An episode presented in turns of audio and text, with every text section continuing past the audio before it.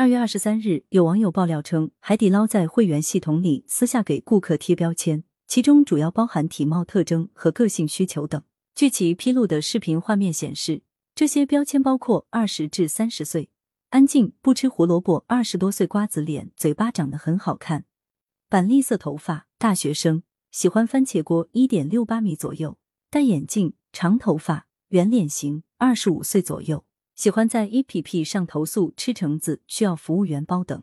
此外，有顾客称自己就餐发现被打标签后，店经理表示抱歉，还送了礼物补偿。而在接受采访时，海底捞客服则表示，这个给顾客打标签属于内部制度，不方便对外透露。同时还表示，标签不支持顾客修改。该事件曝光后，引起了网友们的关注和热议。